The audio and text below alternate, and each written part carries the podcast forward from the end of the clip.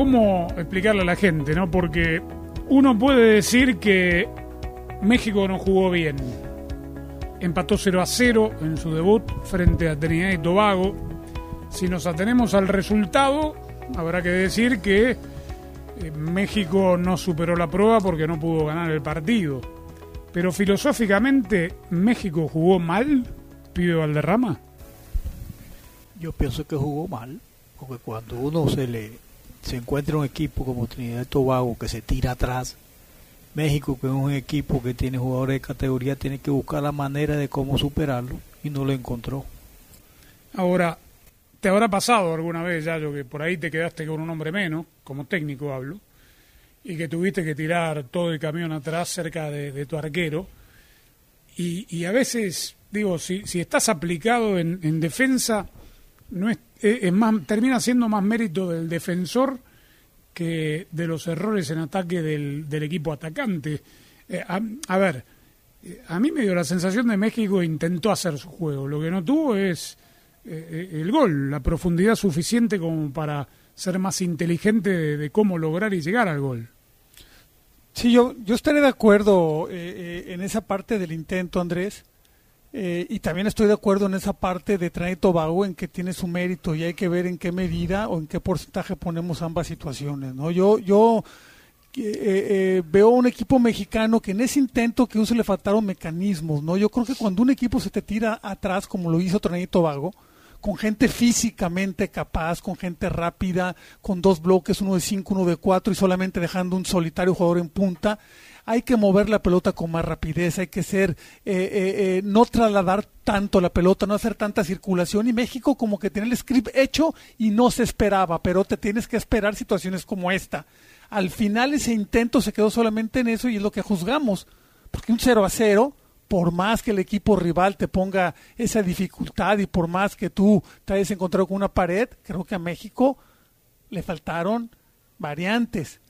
Lo del Chucky también hay que, hay que tomarlo en cuenta, ¿no? Su más desequilibrante estuvo fuera desde el minuto 15 aproximadamente, o quizás un poco antes, no, no lo recuerdo bien, pero tampoco es la atenuante total como para justificar el resultado. Claro, eh, queda claro que fue un impacto momentáneo el golpazo que se llevó el Chucky Lozano, ya sabemos, lo llevaron a un hospital y, te pido sensaciones, estamos ya escuchando este podcast de FDP Extra eh, algún tiempo después de, lo que pasó, pero eh, es válido que la gente sepa lo que viste, tus sensaciones de eh, una vez terminado el partido, Jaime, la preocupación que pudo haber existido no solo por la lesión del Chucky, sino obviamente por el resultado también, ¿no?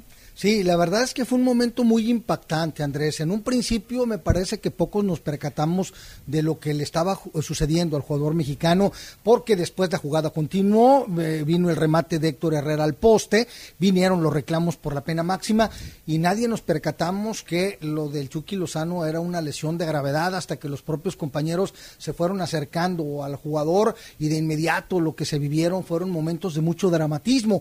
Y uno, Andrés, con tantos partidos en la cancha, comienzas a darle lectura a ciertos momentos del partido y para mí el golpe anímico que recibió el equipo mexicano fue un, un masazo del que no se pudo recuperar en el resto del encuentro. El, equipo mexicano que hasta ese momento avasallaba, ahogaba, asfixiaba, ciertamente lo dijo Yayo, fue muy pronto cuando se produjo esta acción como para poder pensar que el partido iba a terminar en un cariz diferente al que terminó con este empate a cero, pero en definitiva México estaba verdaderamente haciendo uso de la velocidad y era el más desequilibrante, el jugador del Napoli. Y a partir de ahí vino un baldazo de agua fría para la tribuna, para el propio equipo mexicano, que con el correr de los minutos y sobre todo en el segundo tiempo se fue diluyendo, para no ser reiterativo en lo que comentaron el pibe Yayo, México fue diluyéndose en una eh, con un concierto de hoyazos, buscando a Rogelio Funes Mori, buscando que el árbitro Montero comprara un penalti y sobre todo lo que yo viví en el en el medio tiempo, en donde había rostros largos, rostros de preocupación,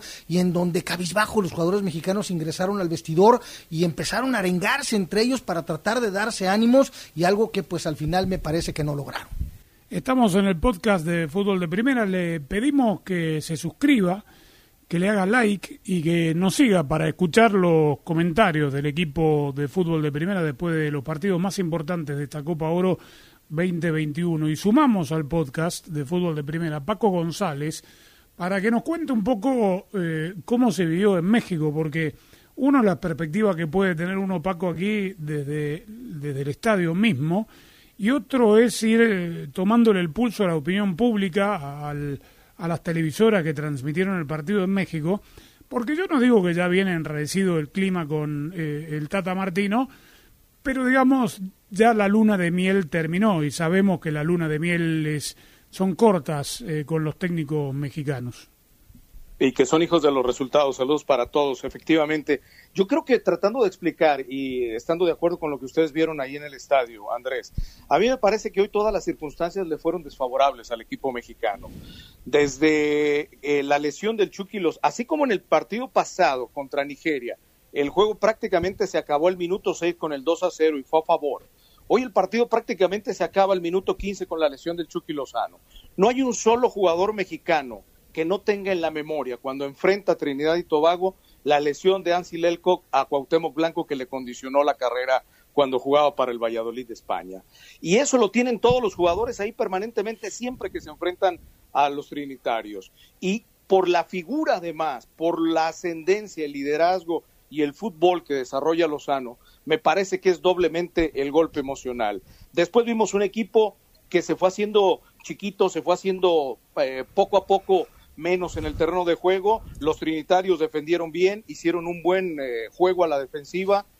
su sistema fue rarísimo, ya hay un 8-1-1, porque la doble línea de cuatro terminó siendo ocho prácticamente en su primer tercio de campo, y así se defendieron bien y después terminaron cuando no era el fútbol lo que les alcanzaba metiendo alguna patada para resolver el asunto. Inoperante en la ofensiva el equipo nacional mexicano, le faltó idea, le faltó claridad y cuando digo que todas las circunstancias, Andrés, le jugaron en contra a México, yo te pudiera decir que incluso el no haber tenido hoy al Tata Martino en la banca para haberle dado serenidad a los futbolistas, también le jugó en contra a la selección mexicana. Es un torneo que le va a permitir a México reponerse, me da la impresión, pero hoy ha dejado muy malas sensaciones. Eso te iba a decir, Carlos Valderrama, hay revancha el miércoles en otro estadio, en el Cotton Bowl contra Guatemala.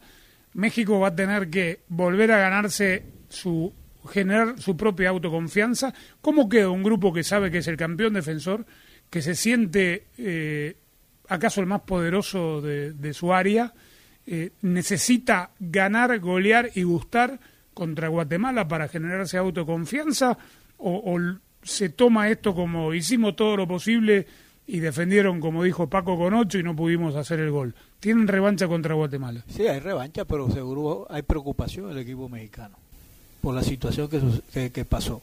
Porque ahora todos los equipos van a hacer lo mismo, o van a tratar de hacer lo mismo, de meterse todo atrás. Y México tiene que tratar de inventar, porque si no inventa, los partidos van a quedar 0 a 0 o 1 a 0 en contra. Entonces hay preocupación por el resultado y el rendimiento. Yo digo que es el rendimiento más que lo que me preocupa a mí, lo que vivo durante el partido. Claro, y a ver, tendrá que inventar.